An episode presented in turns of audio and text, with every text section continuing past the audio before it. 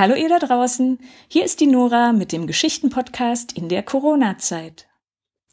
Heute ist Palmsonntag. Mit dem Palmsonntag beginnt eine besondere Woche, die Karwoche, die Woche vor Ostern. Es ist die Zeit, in der wir daran denken, dass Jesus gestorben ist. Die Geschichte ist ein bisschen komisch, oder? War Jesus nicht der Sohn Gottes? Ein ganz besonderer Mensch, der gleichzeitig Gott war? Wie kann es dann sein, dass er sterben musste?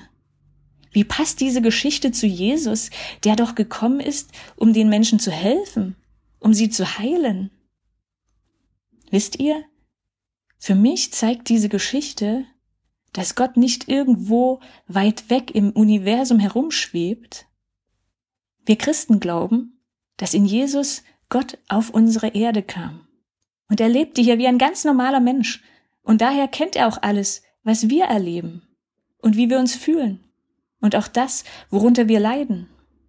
Er kennt Freundschaften und auch, dass man sich nicht immer auf seine Freunde verlassen kann. Er kennt es, ungerecht behandelt zu werden. Das kennt ihr auch, oder? Wenn man für etwas ausgeschimpft wird, was man wirklich nicht gemacht hat. Jesus hat es auch so erlebt. Die Menschen haben ihn beschimpft und beschuldigt und schließlich sogar zum Tod verurteilt, obwohl er unschuldig war. Wisst ihr, auch heute gibt es noch viele Orte auf dieser Welt, an denen Menschen ungerecht behandelt werden. Manche sitzen unschuldig im Gefängnis. Manche sind auf der Flucht, weil in ihrem Land Krieg ist und keiner will sie haben. Das ist so ungerecht. Sie können doch nichts dafür. In dieser Woche können wir auch besonders an diese Menschen denken und für sie beten. Wir machen das manchmal mit einem Satz beim Gebet vorm Essen. Heute ist Palmsonntag. Die Geschichte aus der Bibel für diesen Tag erzählt, wie alles anfing. Wie kam es eigentlich dazu, dass jemand etwas gegen Jesus hatte? Am Gründonnerstag geht die Geschichte dann weiter. Ihr könnt über die Ostertage die ganze Ostergeschichte hier im Podcast hören. Und morgen, am Montag, gibt es auch noch eine besondere Geschichte, die die Lisa erzählt von einem kleinen König, der eigentlich auch, wie die anderen, zur Krippe wollte und ganz woanders landete. Was die Geschichte mit Ostern zu tun hat, müsst ihr selbst herausfinden. Aber jetzt erstmal zur Geschichte vom Palmsonntag. Auf geht's!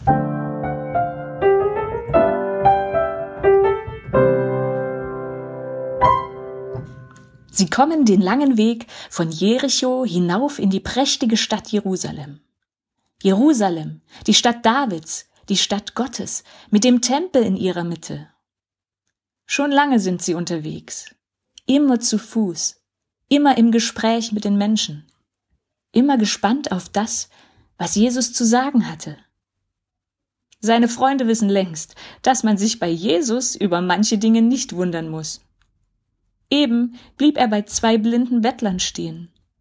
Er wendete sich ihnen zu, er unterhielt sich mit ihnen. Er berührte und heilte sie.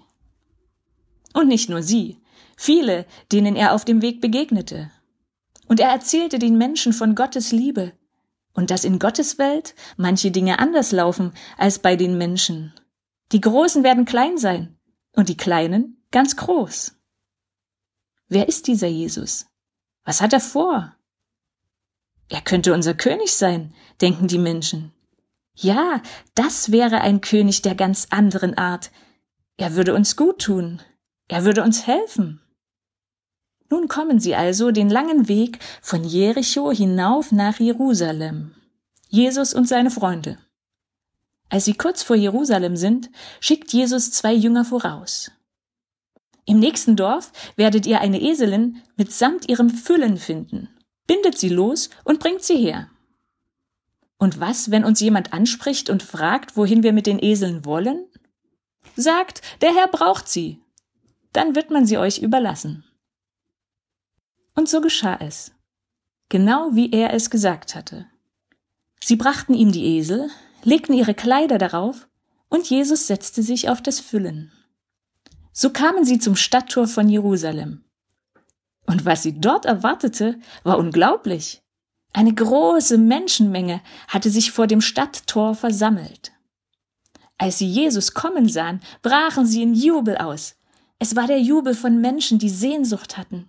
Sehnsucht nach einem sanften König, nach einem König, der die Menschen sieht und ihnen hilft.